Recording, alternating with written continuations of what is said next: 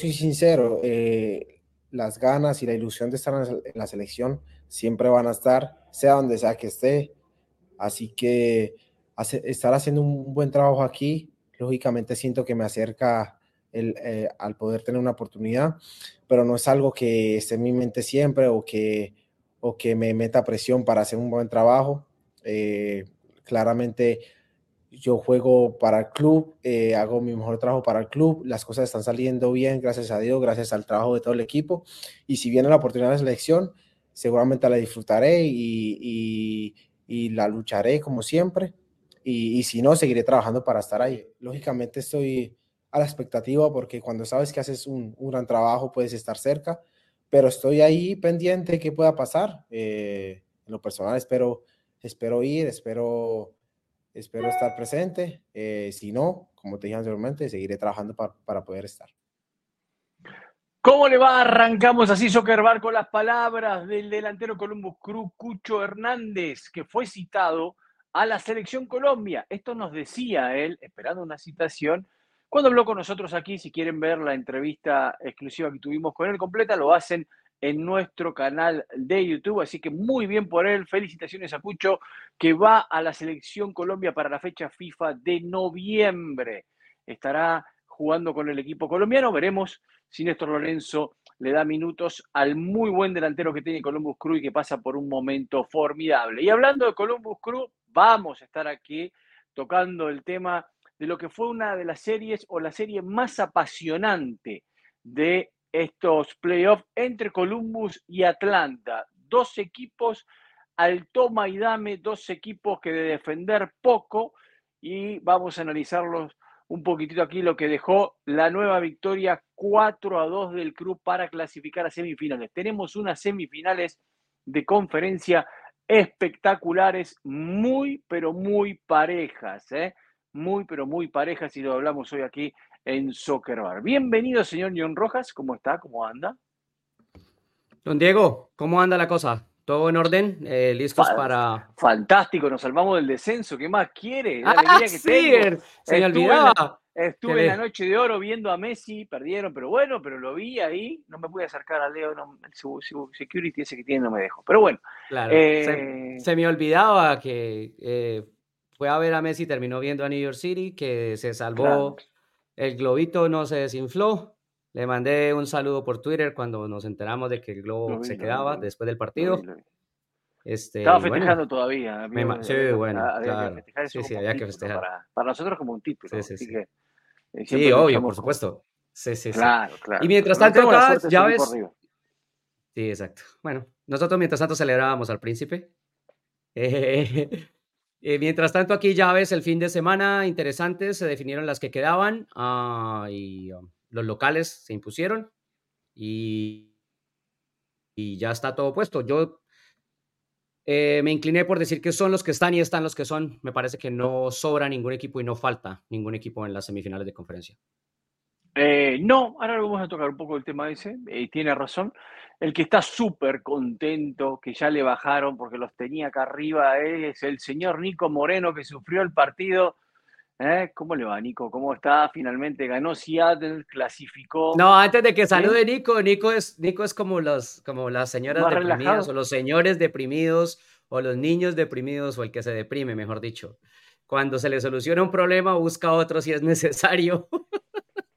John sabe exactamente que estoy de malas pulgas. Saludos a todo el mundo. ¿Por qué está de malas pulgas? ¿Qué le pasó? Saludos a nuestra gente y familia de Pulso Sport, de Soccer Bar, de Unánimo. Gracias por su sintonía, gracias por estar con nosotros. Bueno, porque es que a Cucho se le da un llamado por lo que hizo, pero hay otros jugadores que, a pesar de lo que hacen, no se les da ninguna clase de premio o, de aplauso o, absolutamente nada. Entonces me, tiene un poco incómodo cómo se maneja todo esto de el jugador del año, el defensor del año, Matt Miasga, jugador con 500 menos minutos que llevar Gómez Andrade, ni siquiera la mitad de intercepciones, eh, de eh, un jugador que no fue lo influencial que fue Yemar Gómez Andrade para su equipo.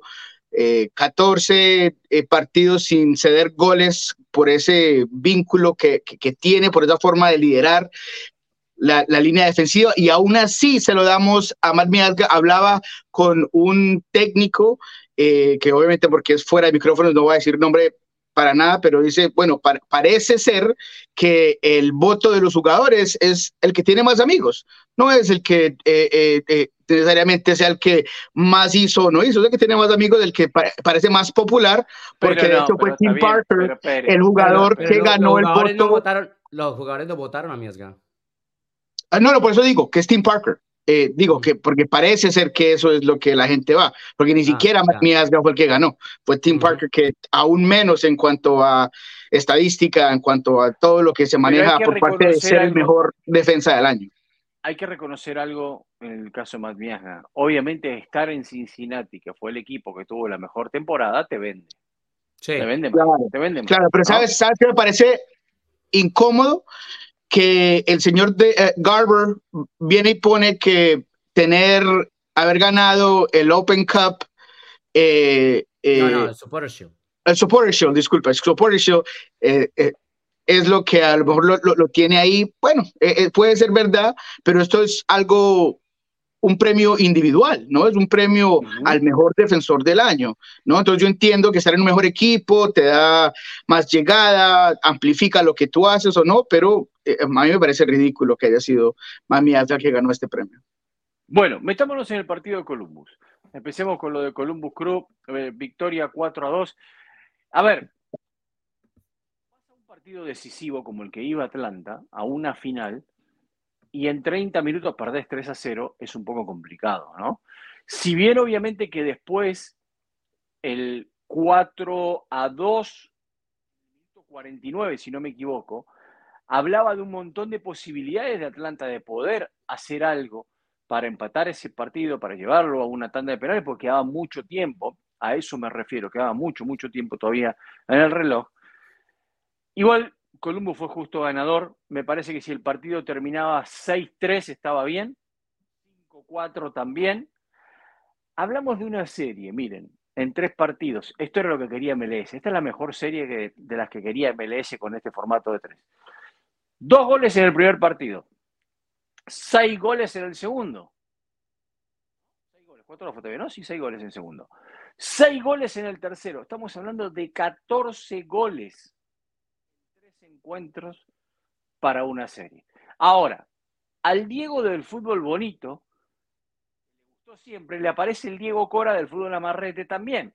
Y digo, ¿cómo caracoles vas a hacer para pasar una serie si te mete un equipo ocho goles como le metieron a Atlanta?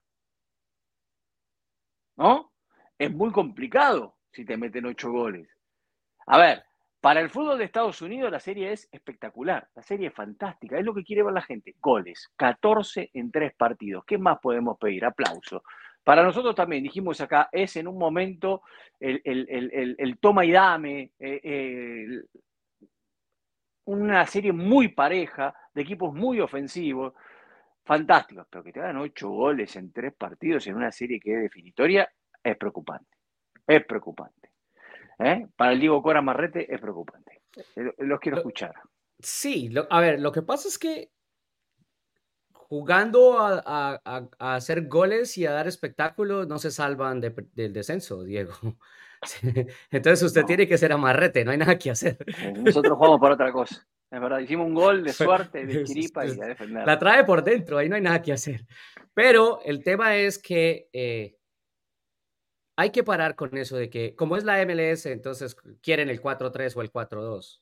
Eh, no, yo, he no, esto, pero, pero, yo he repetido esto montones de veces. No, no, no, yo por lo digo el concepto en sí. Yo lo digo, pero yo lo digo por esto. Yo digo por esto. Déjeme explicar el concepto. Yo digo por esto. Cuando usted va a un estadio de MLS, muchos de los aficionados gritan los goles de los dos arcos.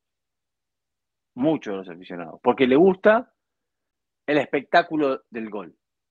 Porque hay mucha gente que va al espectáculo, sí, que no es necesariamente el aficionado del equipo. A lo que voy, no voy a demeritar la liga con lo que digo. A eso es a lo que voy cuando digo a mí me gusta.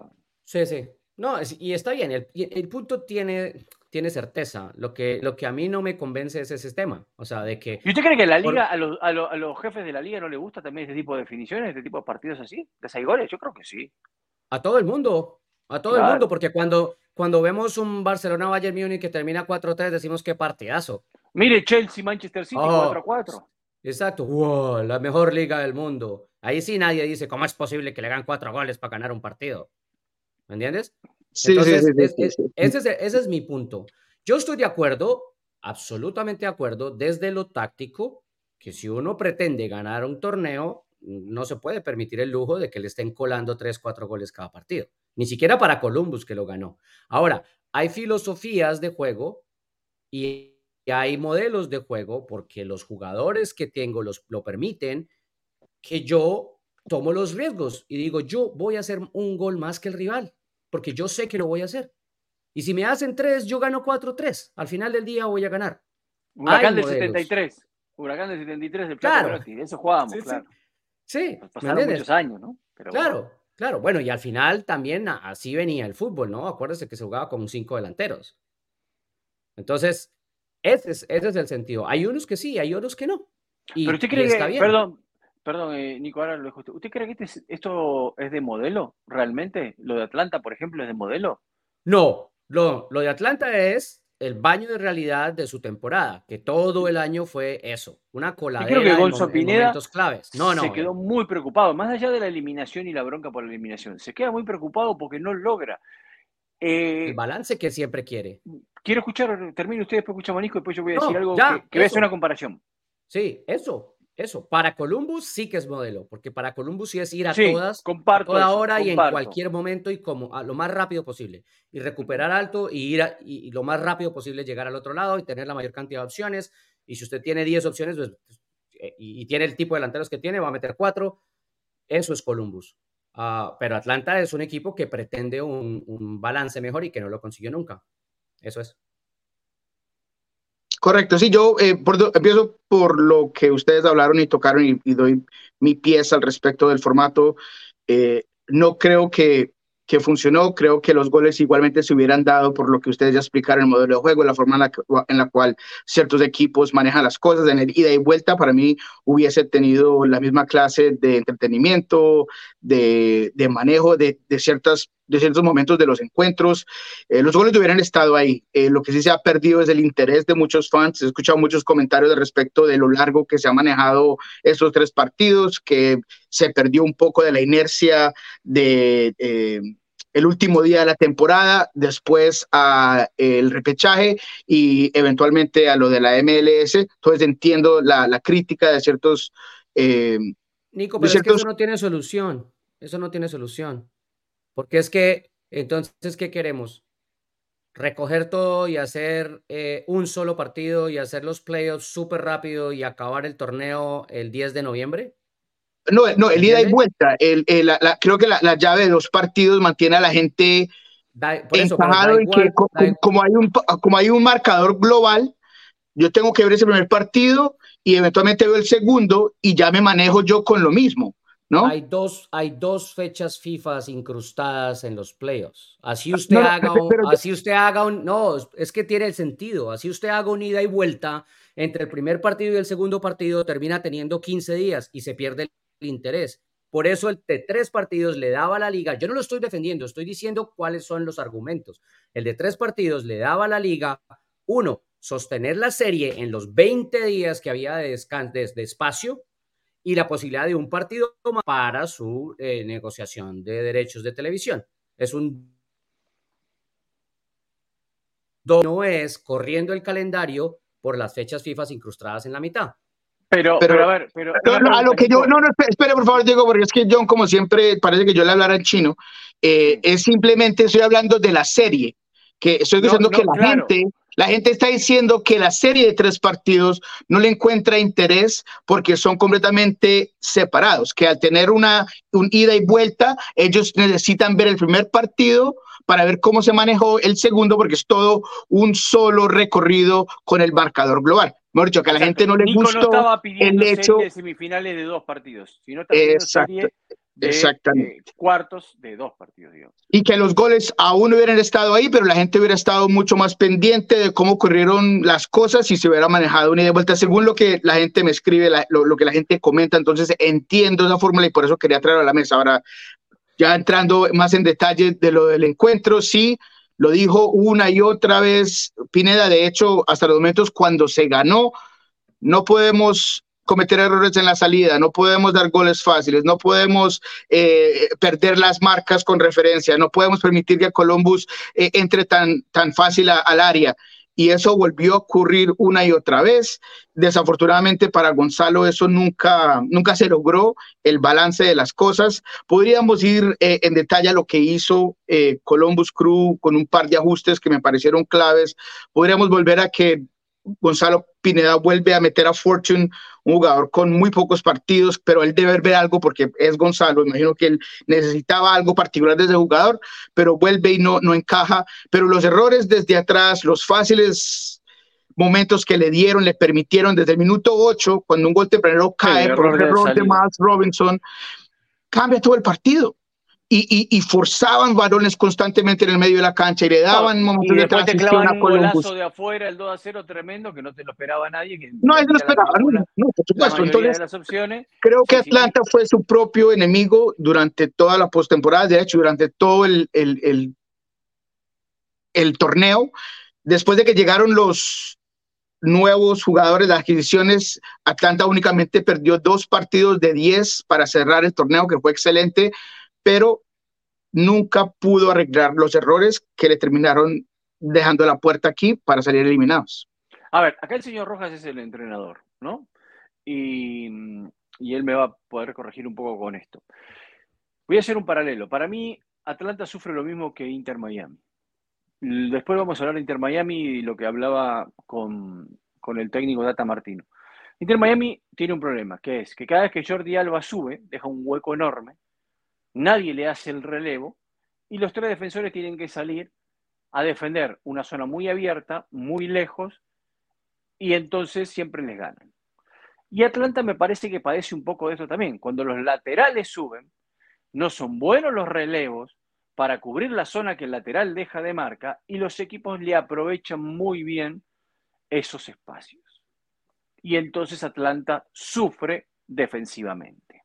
¿no? Entonces, ese sufrimiento que tiene Atlanta defensivo es lo que debe corregir Gonzalo Pineda. Lo preocupante es que no lo ha podido corregir en 10 partidos que lo viene teniendo o en 12 partidos que le viene pasando. Eso es la parte más preocupante. Es un equipo a la hora de ir al frente, es un equipo totalmente diferente a la hora de defenderse y de defender esos espacios que le quedan grandes en el campo muchas veces, ¿no? Espacios muy abiertos. Enfrente tenés un rival que sabes que aprovecha muy bien la amplitud del campo, que es un equipo que juega a lo ancho, que toca la pelota, que tiene salida, que le gusta jugar y que aprovechó muy bien tus errores y se encontró también, como recién decía Nico, el gol de Nagby, que es rasante y va a un palo y USA no puede hacer nada. Eh, ¿Cómo es? Amundsen. Amundsen, ¿eh? Sí. Amundsen. Amundsen, que le pega de afuera y la clava en un ángulo. Eh, y bueno. Que tampoco es sorpresa, no lo hace seguido, pero no es sorpresa porque es un tipo con un muy buen pie desde Nueva York. Tenía remates de muy buena, buena pegada. Yo no, digo que sea sorpresa, pero bueno, eh, clavó un golazo en un partido decisivo y a partir de ahí las cosas se complican. Porque después Atlanta tuvo algunas, tuvo algunas opciones, pero también las tuvo Columbus. Columbus termina con un tiro libre en el travesaño eh, o, un remate, o un remate, no era tiro libre, ¿no? Que es Rossi que le pega cruzado. Sí, me parece. un remate de Rossi, Que le pega cruzado. Que pega cruzado y podía haber extendido dos equipos muy abiertos para lo que se jugaban, me parece. Para el partido que era. Para... Es una final, si no te quedas afuera, chao. No, antes, de que, antes de que responda John, quiero agregar una cosa simplemente porque también estoy interesado en lo que él piensa, porque los goles no se dieron necesariamente por la salida de los laterales en este, sino fue por la, la necesidad de jugar desde atrás y la inhabilidad de a veces simplemente reventar el balón. ¿Cuál es el balance, John, de cuando uno quiere jugar de cierta forma, pero también hay momentos en los cuales toca reventar el balón por encima de esa primera línea de presión? Vaya pregunta, Nico Moreno. Esa es la pregunta del millón de dólares. Este, Primero lo primero, que era el tema de, la, de, cómo defender como equipo y lo que creo yo le pasa a Atlanta y, y me parece que está en dos factores. Por el lado de la, de la amplitud, me parece que los regresos de los extremos no son adecuados. Los extremos son muy ofensivos y su regreso no es suficientemente adecuado para, para ayudar a la cobertura con los marcadores y para poder intercambiar el juego interior y exterior en la presión a, pérdida. Eh, eso hace que los laterales queden expuestos en algunos momentos y que si el lateral no termina quedando expuesto, quede espacio en el centro del campo de juego, porque obviamente empiezan a tener un desbalance numérico. Eso se suma a dos, a, cómo se esté manejando el carril central, que Gonzalo lo ha hecho algunas veces con un cuadrado y a veces con un rombo. Eh, cuando se hace con el, con el rombo, Tiago Almada eh, se esfuerza muchísimo, ayuda muchísimo, pero se desgasta también mucho. Y entonces ahí la idea de ese rombo es que cuando Tiago reciba la pelota después de recuperación, encuentre rápido a los extremos. Pero si, pero si Tiago se ha esforzado mucho en la colaboración para recuperar, se, va a estrellar con una barrera enfrente de él para poder encontrar a los extremos. Y ahí hace que la pelota él la juegue más corta y se pueda perder en la salida otra vez. Entonces, la manera como se maneja el, el carril central tiene que ir de la mano con los retrocesos de los extremos para ayudar en, ese, en esa tarea defensiva. Me parece que ahí es donde los equipos han encontrado que si los extremos no bajan suficiente, podemos jugar por afuera. Que si los extremos intentan, eh, intentan bajar, sacamos a los centrales para que nos defiendan en zonas amplias apilamos gente ahí y vamos a encontrar el espacio por dentro. Y ahí es yo donde creo que Gonzalo no ha podido encontrar la estabilidad de una nómina que todos hagan lo mismo al mismo tiempo, porque por alguna razón algunos no hacen el chip suficientemente rápido, llegan tarde y terminan pagando los demás. Eh, el tema de la defensa es un tema de, equipo, no es un tema de los cuatro de atrás o de los dos laterales, es un tema de equipo. Por ahí es donde creo que que le está fallando el chip a Atlanta United. Tiene que ver con algunos que son jóvenes, tiene que ver con algunos que tienen unas características más ofensivas y no han podido hacer ese aprendizaje de retrocesos. Por ahí, por ahí pasa. En el tema de la construcción, Nico, desde atrás, eh, hay dos cosas. Hay una cosa que, Patrick Viera eh, dejó muy en claro como enseñanza a, a quienes tuvimos la suerte de estar cerca, porque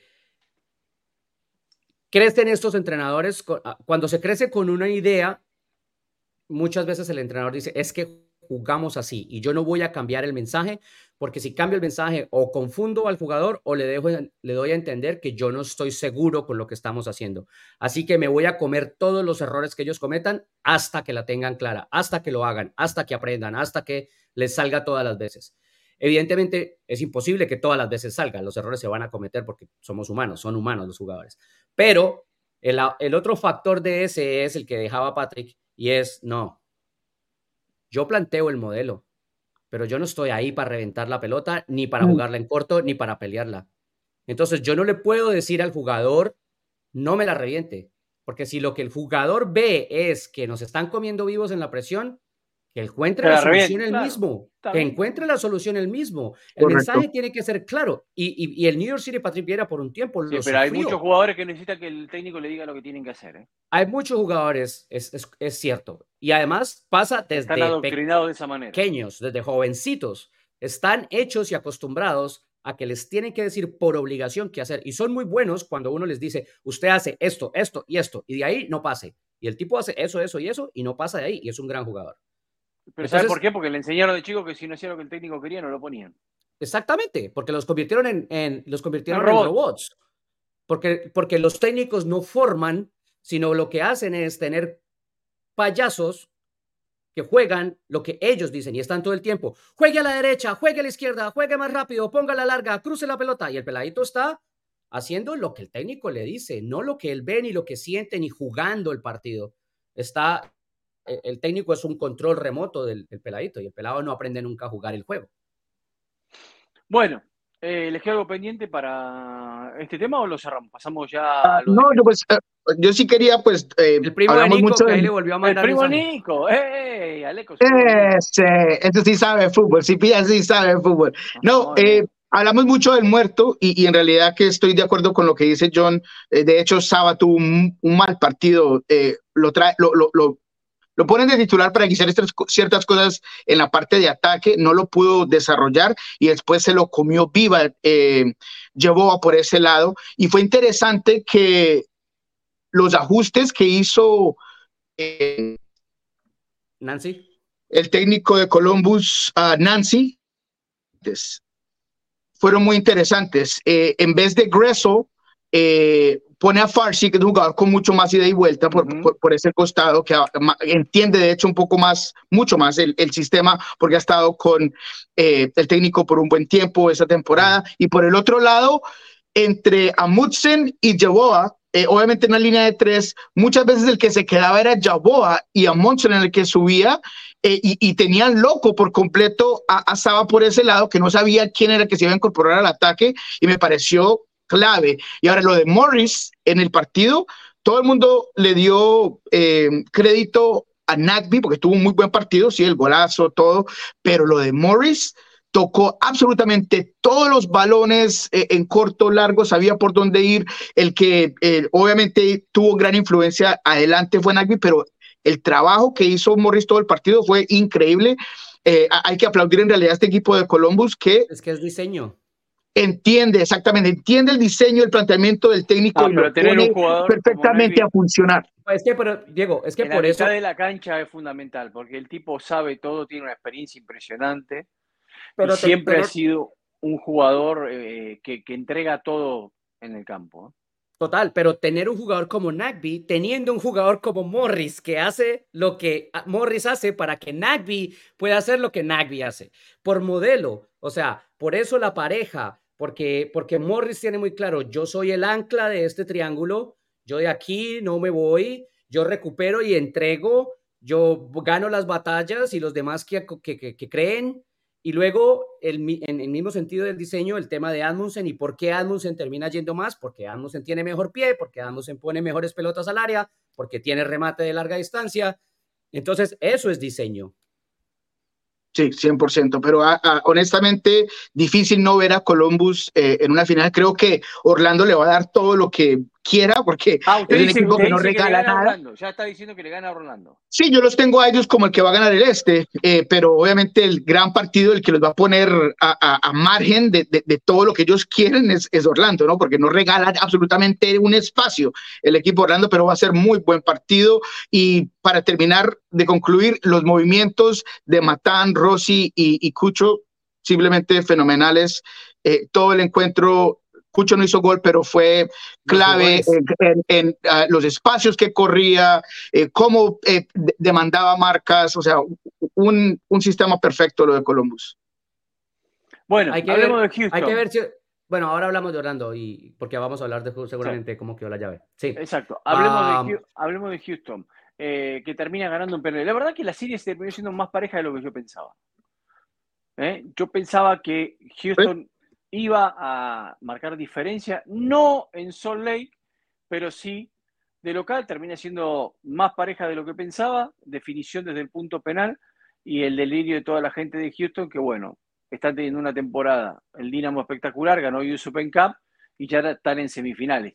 La verdad, tenemos que darle mucho crédito al entrenador y a los jugadores por este Houston, porque la temporada pasada había sido un desastre el equipo.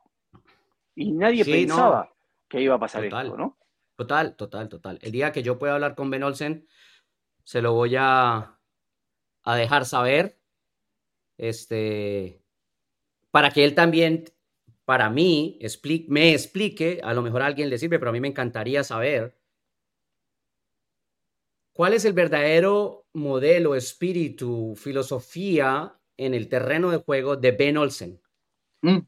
Lo que sufrimos con DC United o lo que disfrutamos con Dynamo.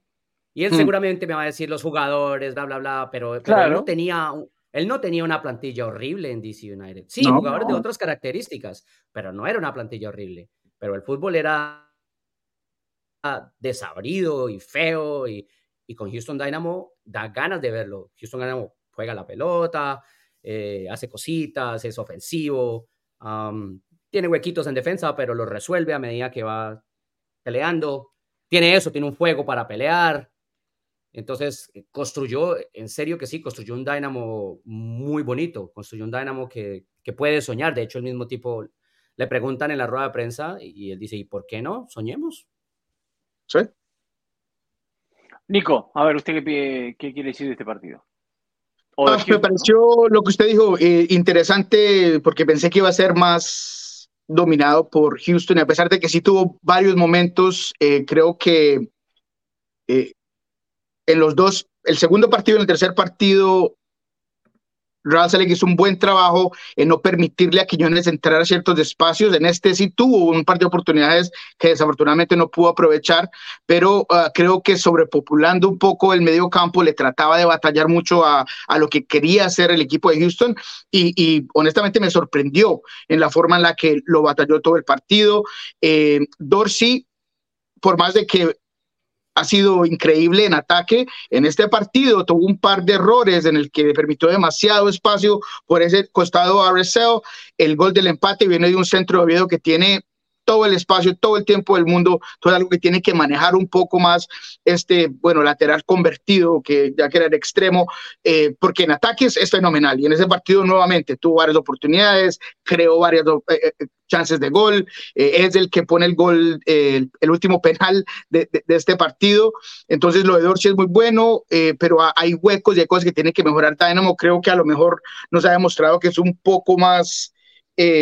subjetible a, a, a, lo mejor los contragolpes y ciertas formas de juego, algo que a lo mejor yo no estaba viendo tanto porque era todo eh, elogios para Houston y RSL creo que de cierta forma mostró huecos en lo que tiene este equipo de Houston, pero grande lo de Coco, eh, Héctor Herrera también, eh, muy bueno, el, el, pase que pone para el gol de Bird es muy inteligente, viene de, un remate que sale para cualquier lado y él inmediatamente le remata de cabeza de nuevo para darle una oportunidad a Barrett en el, gol de, Houston. Entonces, muy bueno en general eh, por parte de, Houston con ciertos huequitos que tiene que mejorar. Eh, lo de RSL, mucha garra, mucha gana, mucha entrega, eh, pero le falta de todos modos esos momentos de claridad en el último tercio. Gómez tiene que ser más eficaz en el último tercio. Lo de Palacio me pareció interesante, lo de Luna siempre me gusta. Entonces, es un buen partido. Escuchemos a Olsen, ¿le parece? Escuchemos a Olsen. Yo tengo un par de cosas para decir, pero escuchemos a Olsen primero. Escuchemos a Olsen, después la dice usted. Sabíamos que iban a venir con un juego físico, porque el cambio de ellos entre el primero y el segundo partido fue drástico en términos de la intensidad, la presión. Sabíamos que iban a combinar hoy un poco de presión para hacernos incómodos, pero también entendiendo que no querían quedar expuestos y no tan presionante como fueron en Salt Lake. Hablamos mucho esta semana sobre cómo lucen cuando presionan y cómo salir de eso, así como también cuando se quedaban atrás con una forma regular. Crédito a los chicos que solucionaron bien todo.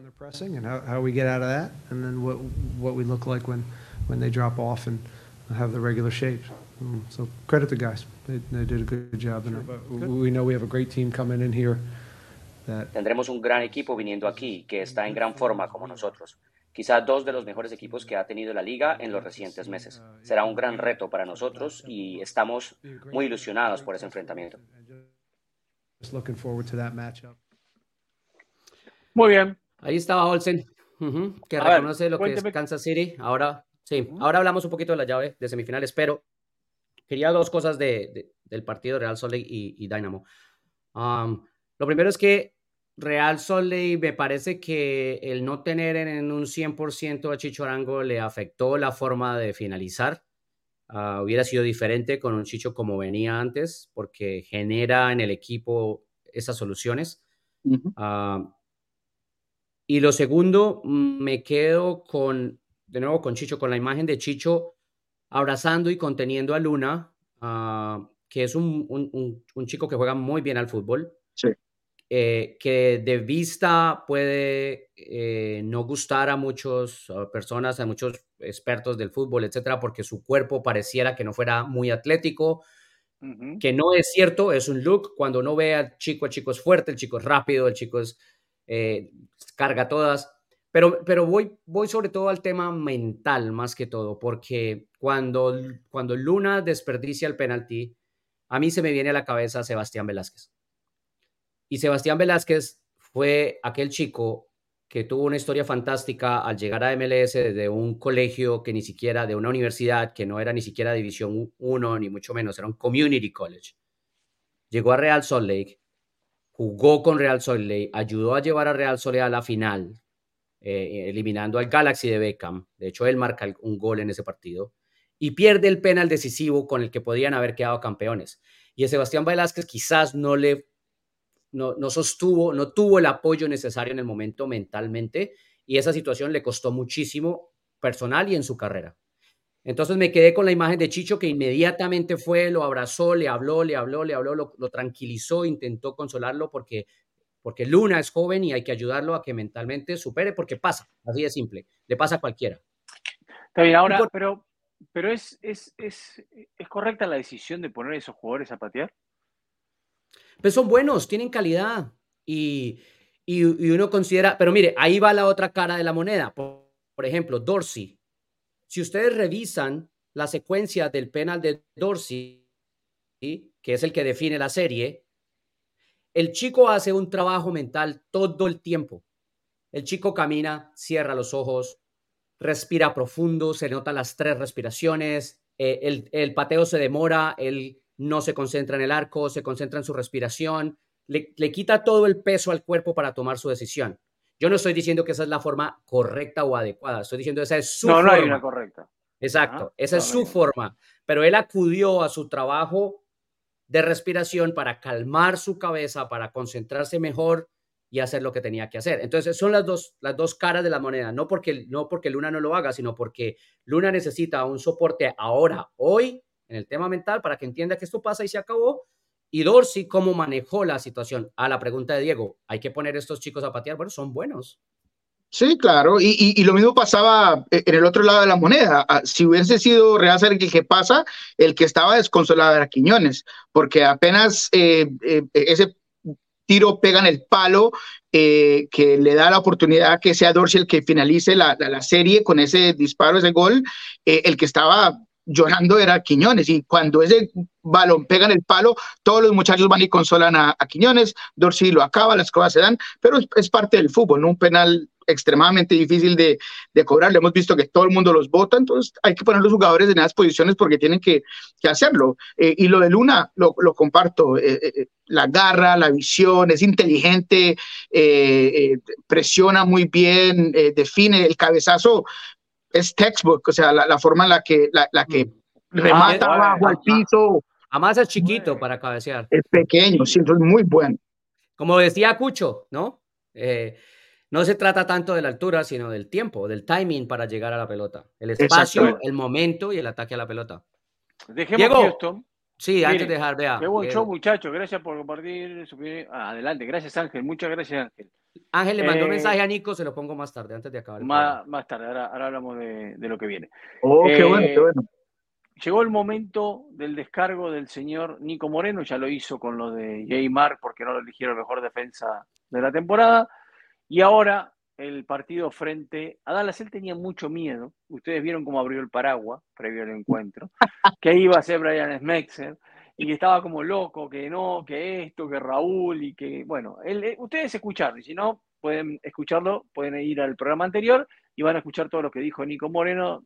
Cuénteme cómo vivió el partido, porque la verdad no lo sufrió, no fue sufrido, fue superior. No, no, sí, es que, vea, eh, como, como alguien que... Antes, de que arranque, antes de que arranque Nico, Diego, porque soldado avisado no muere en guerra. Para que Nico sepa que Brian Messer Ah, lo vamos a escuchar después de que Nico haga su descargo. Sí, entonces, eh, como alguien que no esconde eh, su empatía o, su fanatismo, frente, no tenga miedo. que es partidario a, un equipo, yo trato de ser lo más objetivo posible en muchas ocasiones. Y hay que decir que este partido yo no esperaba que. Discúlpeme, Nico, discúlpeme el paréntesis, porque eh, aunque usted no lo crea, esto es un elogio, ¿ok? Le va a pegar un palo, Sí, sí, no, no, no, no, no, no, aunque usted no lo crea, esto es un elogio. Que viene el golpe. Sí. Nico, usted no puede, cero, usted no puede ser neutral, usted no puede ser independiente, usted no puede ser balanceado cuando se habla de Seattle Sounders. Ahora, lo que sí me parece excelente, y ahí es donde viene el, eh, el elogio, es que usted se lo reconozca de frente a la gente. Yo lo que digo, lo digo como aficionado, hincha y amante de Seattle Sanders, viendo el fútbol, pero como aficionado. Y eso es claridad. Eso no, usted no tiene por qué buscar objetividad, porque usted no es objetivo, usted ama a Sanders, pero usted es claro. Y se lo dice a la gente. Y ahí está, ya.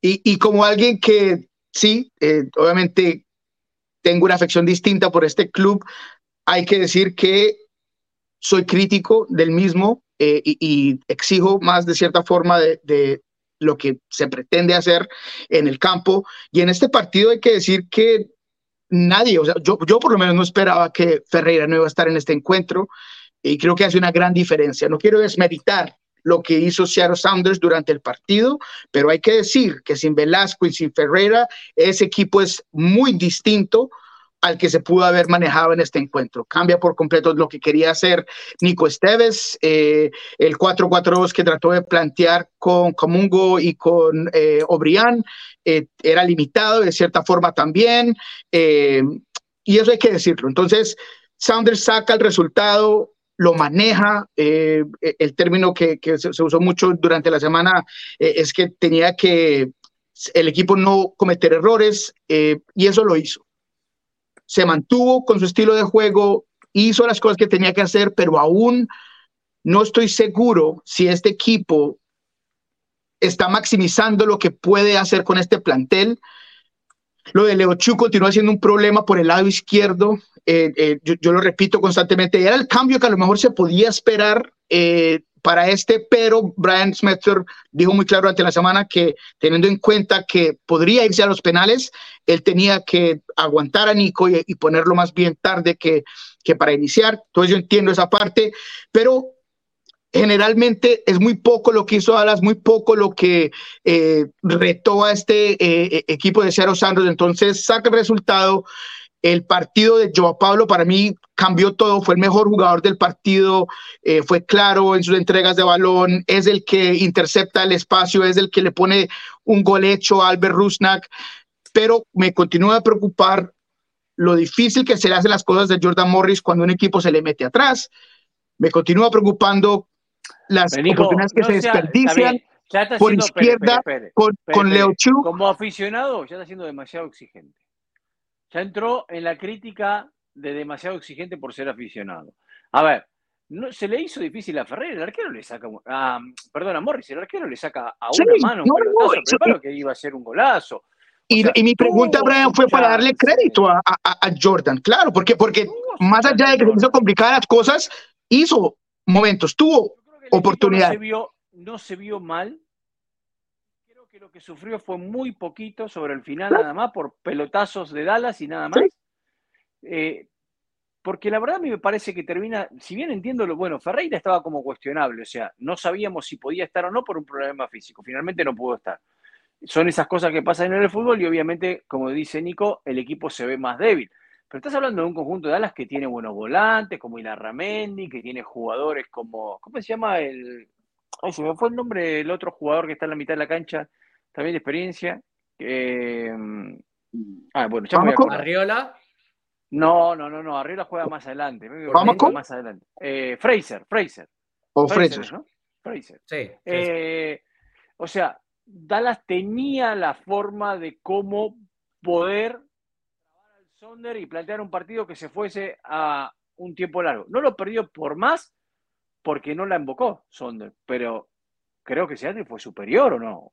Sí, de, eso no tengo la menor duda, pero es que ah, el problema de Seattle nunca ha sido ni defensivo ni controlar partidos. la gran interrogante es, ¿puede Seattle Sounders hacer los goles? Y aún no ha encontrado la respuesta con lo que trata de implementar Brian Messer. Y a, eso voy. Claro que es muy fácil controlar un partido cuando tienes un equipo enfrente que te está permitiendo hacerlo y que no tiene con qué necesariamente retarte de cierta forma, pelearte el medio campo, eh, eh, eh, obligarte a, tener que marcar de cierta forma, ni siquiera los balones detenidos, porque no los creó este equipo de Dallas. Entonces, a, eso quiero yo entrar, que sí, Seattle ganó el encuentro, merecía pasar, pero aún no veo ese Seattle Sounders que es muchísimo más y domina los encuentros. Yo voy a ser muy corto porque la verdad estoy muy de acuerdo con Nico en este tipo de cosas. Seattle Sounders hizo la tarea. Era lo que tenía que hacer con un equipo que no tenía dientes. no, le digas así. No, no, no tenía, dientes. Dallas no tenía dientes para comerse una serie. No los tenía porque, estaba, porque estaba, no, porque está, estaba diezmado. Y ahora vio, ahora me desvió. No era sorpresa que Ferreira no iba a estar, porque la convocatoria de selección se dio antes del fin de semana y Ferreira no estaba. Y si el jugador está cuestionable y no, es, no aparece en selección, yo como cuerpo técnico la tengo claro. No, está. Simple, no está. O sea que ya yo podía preparar el partido sin Ferreira. Eh, entonces, en ese sentido, eh, Seattle cumple con su tarea y no tiene absolutamente nada que celebrar hoy. Bueno, eh, yo creo que. Un segundo antes de saltar. Lo que vimos ¿Es del partido? pero Sí, e, e, es realidad de los dos equipos. O sea, Seattle no es el equipo que quiere Nico Moreno. No lo fue a lo largo de toda la temporada y no lo va a hacer esta temporada. Nico está expectante de un equipo que tuvo otras temporadas. Que ya no, es. Mm, y Dallas es la realidad que tuvo todo este torneo también. Y terminó siendo la, misma realidad. cuando, no, cuando no tuvo Ferreira. Descafeinado. Sí, de acuerdo. de acuerdo. Lo, que yo creo, lo, que a mí me incomoda es lo siguiente, eh, y, para terminar, porque esto hay que hacerlo corto. Sí, pero, porque viene, eh, me eh, está apurando el técnico. Sí, sí, sí, sí, no, yo entiendo. Pero, es que hay como jugar distinto y hay como a lo mejor rotar un poco más las cosas, pero Brian la está jugando muy eh, facilita. O sea, yo digo que los jugadores jueguen, que eh, esos son los que han estado jugando bien, son los que han estado ganando. Si pierden, bueno, son los jugadores. Si ganan, no me complico. Pero si yo cambio, yo pongo a Raúl y pongo a Nico de inicio o hago otras cosas, yo soy el que me pongo la soga al cuello, entonces mejor permito que lo que está funcionando funcione y ya. Y eso a mí no me parece. Como, como dicen en este país, Pero entonces, don't break, don't fix it, ¿no? Algo así es. Exactamente. If it's not broken. If it's not broken, don't fix it. Ok, listo. No, arregle lo que no está dañado. No, pero vamos a escuchar al técnico. no, una rápida, una rápida para Nico. Uno podría llegar a estar de acuerdo con Nico, pero Nico, ¿usted qué, pretende que haga el técnico? ¿Lo que él no cree? ¿Lo que quieren otros? No, no, no, para nada. Entonces no está mal. No está mal. No, no, no. Lo que estaría mal sería que el técnico se fuera como una veleta haciéndole caso a cada uno un fin de semana diferente. Sí, señor. Sí, señor. Eso es muy cierto. A ver. está bien. Pongamos el técnico a ver qué dijo. ¿Qué, con qué nos pintó la cara ahora? Siempre nos pinta la cara. Hicimos ajustes a cómo ellos presionaron con sus tres de adelante en Dallas. Mantuvimos a Josh y a Joao Pablo más cerrados, Josh más disciplinado, tratando de cerrar a los delanteros. Hubo momentos en los que traíamos a Albert o Christian algo más bajos. Hubo algunos cambios tácticos. Creo que los equipos se conocían mucho y todo se reducía a conseguir que las jugadas produjeran. Nuestros chicos consiguieron hacerlo cuando lo necesitábamos. Y ellos, los que crearon jugadas en Dallas, hicieron lo que más pudieron, pero desafortunadamente no encontraron el gol.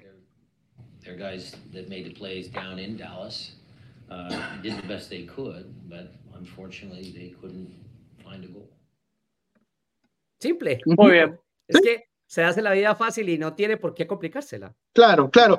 Pero, o sea, a eso voy. Si, si, a, lo mejor eh, nos estamos yendo un poco por los resultados y cómo se han dado las cosas, se puede decir que sí, pero él mismo ha sido crítico de eh, la, falta de, de tempo del, eh, del, del, mismo equipo entre ciertos partidos, se les dificultan ciertos momentos, que solamente jugamos bien 15 para empezar, 15 para terminar. Entonces, cuando aún no está satisfecho, ahí es donde yo digo, es una decisión, ¿no? Y, y es como tú dices, es lo que yo creo que está bien, voy a seguir con la mía, pero contra el AFC, contra un equipo mucho más fuerte, que, que sí te va a retar, que sí te va a obligar a defender, sí te va a obligar a hacer muchas cosas, ir con la misma no sé si es la mejor forma.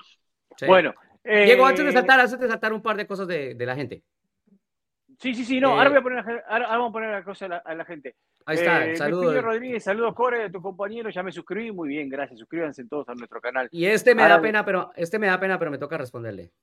A ver, todos somos fanáticos de algún equipo, no solo Nico, ser comentaristas de fútbol y decir que no somos hinchas es vender humo. Muy bien.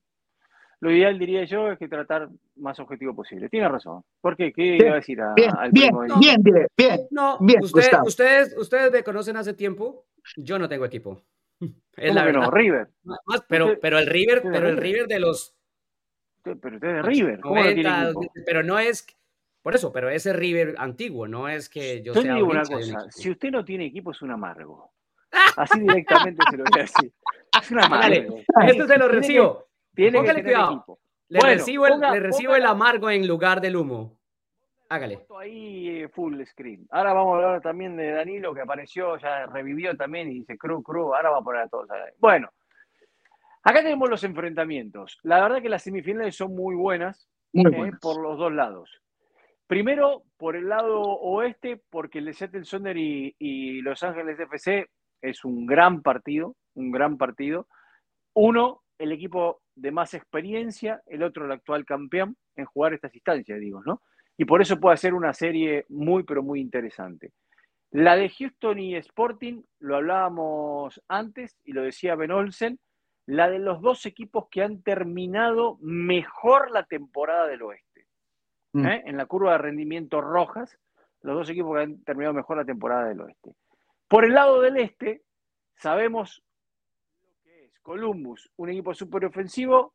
Orlando, la mejor temporada de su historia. Terminó abajo de Cincinnati, pero la mejor temporada de su historia y el mejor visitante para jugar. Atención con esto, eh, Columbus, atención con eso. Y por el otro lado, no, obviamente, sumamente parejo lo de Cincinnati con Filadelfia. La verdad que, eh, a pesar que Cincinnati fue el mejor de todos, Filadelfia es un equipo de mucha experiencia. Y si bien para mí Cincinnati es candidato a pasarla, me parece que no va a ser para nada fácil. No sé lo que opina cada uno de ustedes, lo escucho, señor Rojas, señor Moreno. Eh, me parece que tienen muchas similitudes las llaves, la verdad. Uh, Sanders y LAFC es un partido que se ha convertido aparte, que, que, tienen un interés el uno con el otro, que le tiene memorias a LAFC por ser aquel primer partido en su historia, eh, ir a Seattle, el, gol de, de, Rossi, etcétera. Ellos tienen marcado Seattle como un rival que les gusta. Eh, y Nico, y lo hablábamos ahora, Seattle necesita subir su nivel si quiere ir mano a mano con el AFC, pero me parece que pueden ir mano a mano. Eh, lo de Kansas City Houston está clarísimo. Es el momento de Houston demostrar que puede. Kansas City, lo dijimos con anticipación, a medida que fue recuperando soldados, se convirtió en el equipo que todo el mundo sabe que Kansas City es. Orlando y Columbus, me parece que este es el reto de Columbus, porque Orlando sí le va a plantar, o por lo menos es lo que uno espera. Orlando no se le va a regalar, Orlando le va a cerrar los espacios, Orlando le va a impedir la contra, y eso va a poner a Columbus a trabajar. Y esas dos, con Filadelfia y, Cincinnati, eh, me parece que se, son muy similares. O sea, me parece que Orlando y Filadelfia pueden jugar partidos muy similares contra dos equipos que les gusta la pelota, el ataque, la construcción, como son eh, Columbus y Cincinnati. Sí, sabes que y me gusta lo de la similitud eh, hasta en los titulares, se podría decir, porque vamos a decir Shadow Sounders siendo de, más jerarquía, de más historia con el AFC, que ha sido la nueva sensación desde que empezó, se podría comparar con Philadelphia Union, eh, que es de, de jerarquía, de, de, por de historia, eh, y un equipo de Cincinnati que se ha convertido este año en la gran sensación, un equipo nuevo, un equipo interesante. Y por el lado de Houston eh, y eh, Sporting Kansas City, Houston el más entretenido del oeste para ver, un, un equipo que uno quiere estar viendo los partidos contra un Kansas City que está muy bien manejado por un viejo lobo de mar en Peter Vermees, igualmente que Orlando City con Oscar Pareja y Columbus, que es el divertido, que es el que uno todo el mundo quiere ver. Entonces, me encanta lo que dice yo en cuanto a la similitud de las llaves, eh, pero todos buenos partidos. Creo que me atrevería a decir que el que pase la llave de Columbus Orlando, vamos a decir que me equivoco y sea Orlando, es el que se va a llevar el este. Eh, ese es el partido que yo quiero ver. Más allá, de, aún más del de Sounders del AFC, quiero ver ese Orlando Columbus para ver cómo se manejan las cosas y si Orlando a lo mejor también puede sacar a Columbus de su juego, porque si hay algo que no le ha hecho a Columbus eh, en, en, lo que van del partido es tener a alguien como Araujo y Cartagena que te van a estar eh, Mordiendo. echando colmillo todo el partido, colmillo aquí, colmillo allá. Morris es un jugador extremadamente joven. ¿Cómo maneja eso él? O sea, eso, e, esas batallas, esos duelos en cancha van a ser fenomenales. Sí, estoy de acuerdo. otra similitud es el tema de Filadelfia y Sporting Kansas City. O sea, dos procesos largos, eh, con, con, un reconocimiento en su trabajo, con un reconocimiento en, en el fútbol. La cosa aquí es que Filadelfia necesita sí o sí conseguir resultados. O sea, Filadelfia llegó a la semifinal el año pasado, la perdió. Digamos que el proceso en términos de títulos se ha quedado corto. Y, por ahí Filadelfia podría tener esa, esa presión que, que no tiene su rival en este momento, ¿no? Para esta llave.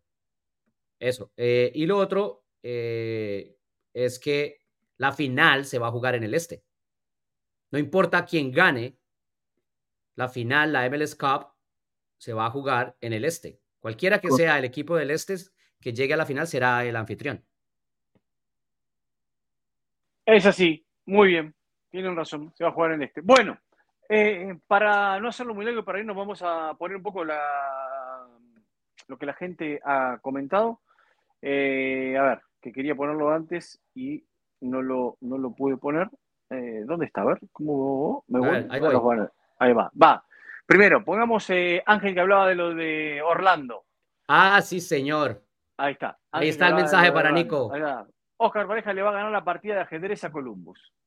Vas a ver, Nico. va a ser para cualquiera, honestamente, que Danilo, el partido a ver. Están saliendo de las, debajo de las piedras los hechos de Columbus. Danilo revivió y pone cru, cru, cru. Eh, ¿Qué más? Eh, ahí había. Ah, la final me gustaría que sea 7 pesos Columbus, pero eh, la realista, bueno, no, la realidad sería ante el AFC, dice, ¿no? Sí. el conjunto. Sí, va a ser complicado. Va a ser complicado. Columbus, el AFC. Columbus, el AFC. Exactamente, exactamente. Lo, que sí, lo, que, lo que sí es cierto es que la peor final sería un Dynamo Filadelfia. para, para el. Espere, espere, espere, espere. La, la, peor final para, para el marketing, para el impulso, para los ojos de la liga, etc. Dynamo puede jugar un buen fútbol, pero digamos, no vende, ¿no? De nombre no vende. Eh, Columbus, con todos esos jugadores que tiene, y cualquiera de LAFC o Sounders, me parece que va, puede vender bastante. Bueno, eh, quiero hablar un poquito rápido. Sí. No tenemos que ir, que se fue largo. De, eh, bueno, primero vamos a poner los partidos, ahí, ahí los tienen. Eh, lo había puesto antes en el topic: 25, Orlando Columbus, Cincinnati, Filadelfia. 26, Houston, Kansas City, Seattle, Los Ángeles FC. Fin de semana. lo que le digo, Nico. Sí, lo que le digo. 12 días casi. Exacto, fin de semana de San Giving, para la gente. Y acción de gracias. Sí. Y eso sí que es más difícil, como tú dices, casi imposible de, mejorar. O sea, eso sí que no, tiene mucho que, La gente pide a lo mejor que eh, se, se cambien muchas de las cosas en el calendario previo a esto, pero es que no hay dónde cuando hay tantos torneos, es imposible. No solo eso, sino que los quiero ver jugando en Columbus en enero, si quieren empezar más temprano. eso sí es verdad. Que, que, el balón sea un témpano de hielo. No, no, no, no. Bueno, estuvimos en la noche de oro de Leo Messi. Este era como estaba decorado el acceso a la parte de prensa con el cartel de la noche de oro de Leo Messi. Eh, la camiseta de Leo, el balón de oro, lo que fue la presentación de Leo al público. No se llenó el estadio, tickets muy caros para un partido amistoso, lamentablemente. ¿Eh? Ahí como Leo mostraba, ya la tiene clara, mire, con cuatro dedos lo levanta. Y eso que es pesado, ¿eh? Obviamente la alegría de los dueños de Miami. Mi, eh, mi, hijo dijo, venga, pero Leo tiene bíceps porque con una sola mano levantó esa mole. Exactamente, o si no era de cartón, dice usted, no, no sé, bueno, no sé, eh, si, se lo habían cambiado. Eh, Miami padece de lo mismo futbolísticamente, no puede solucionar lo que es las subidas de Jordi Alba, le queda huecos enormes defensivos, lo aprovechó muy bien New York City, que fue a jugar de contra. La verdad, Miami tuvo la pelota en el primer tiempo un montón, eh, que pudo haberle hecho un par de goles, pero no los hizo. Como no los hizo, después lo termina padeciendo. Eh, Leo trató de hacer su gol toda la noche, tuvo muchas oportunidades, pero no estaba fino. Se sintió, se vio la falta de eh, ritmo futbolístico, de que ya están parados como equipo, que van a los entrenamientos, pero que no es la misma intensidad. Y bueno, termina ganando New York City, le, daña la, fiesta, eh, pero en realidad era la fiesta para el público y para que Leo llegue con un poco de ritmo futbolístico. Hablamos con el Tata Martino en conferencia de prensa, el Tata Martino que no quiso que te voy a confirmar lo de Luis Suárez porque está jugando, pero que ya todos lo sabemos. Y un Tata Martino que sabe que tiene que mejorar eso, porque ¿qué pasa? Jordi Alba pasa al ataque, no vuelve a marcar, Diego Gómez no hace el relevo, Kamal Miller tiene que salir a cubrir allá, toda la defensa se mueve adelante y son lentos en el uno a uno. O sea, defender a Santi Rodríguez con campo abierto es complicado. Y con, para tales y con tales mando haciendo diagonal. Exactamente, y con tales mando haciendo diagonal, el perro está como loco, perdón que, se escuchó, que vino por aquí. Entonces, bueno, así que es, un efecto, más complicado. Defender así lo muerde el perro. Exactamente, ¿sí? Yo no estoy diciendo perro a nadie, ¿eh? eso es el problema. Escuchemos al Tata Martino análisis de cómo viste el partido, si bien es amistoso, mm. dio la sensación de que el equipo volvió a tener algunos problemas de vuelta defensivos con línea de cuatro, que vos habías hecho referencia antes. Sí, eh, eh, justamente recién hablábamos, ¿no? Decididamente el equipo es sigue siendo más sólido con, línea de cinco, por lo menos no nos hacen tanto daño los grandes espacios y lo resolvemos mejor. Esta ha sido una de las características de, de estos cinco meses y es algo que evidentemente tenemos que revisar para la próxima temporada. Creo que incluso el partido de hoy, más allá de que hace tres semanas, igual que New York City, no, nosotros dejamos de competir, este, siempre son aprendizajes y cosas para apuntar de cara al año que viene, ¿no? Y para resolver fundamentalmente. Yo creo que la liga eh, para muchos chicos argentinos es seductora. Es cierto que puede llamar la atención a partir de la presencia de Leo, pero no hay que olvidarse que desde hace ya cinco o seis años jugadores como Almirón, eh, jugadores como Barco, como Tiago Almada, han, decidido venir a esta liga, con lo cual este, creo yo que los protagonistas se sienten atraídos por esta liga, aunque por ahí el entorno del fútbol no se sienta este, eh, atraído. Y, claro, a partir de la llegada de Leo, incluso para nosotros se hace muy, mucho más fácil, este, porque no digo que cualquier jugador venga de la vaya a venir de cualquier manera, pero es un plus venir a jugar al lado del mejor jugador del mundo. Ya nos ha pasado incluso en, el libro de pases de mitad de año. Eh, la liga es muy física, la, liga es muy desgastante, la liga implica que estés muy bien preparado desde lo futbolístico, desde lo mental, desde lo físico. Eh, tiene muchos viajes, tiene una gran cantidad de partidos. Eh, por ahí hay rasgos de los partidos que son diferentes a otros lugares, los partidos se rompen mucho más fácil, este, hay veces que se arma un correcalles en la, en la zona media, cosas que a lo mejor en el fútbol de alto nivel no se ven, pero con las características que tiene la liga no deja de ser este, competitiva. Después se verá cuando salgan los equipos a jugar a, este, a nivel internacional si alcanza con, lo que tiene cada uno de los equipos. A, nosotros para jugar la primer liga este, con equipos de México, en este caso, nos alcanzó para, para salir campeón.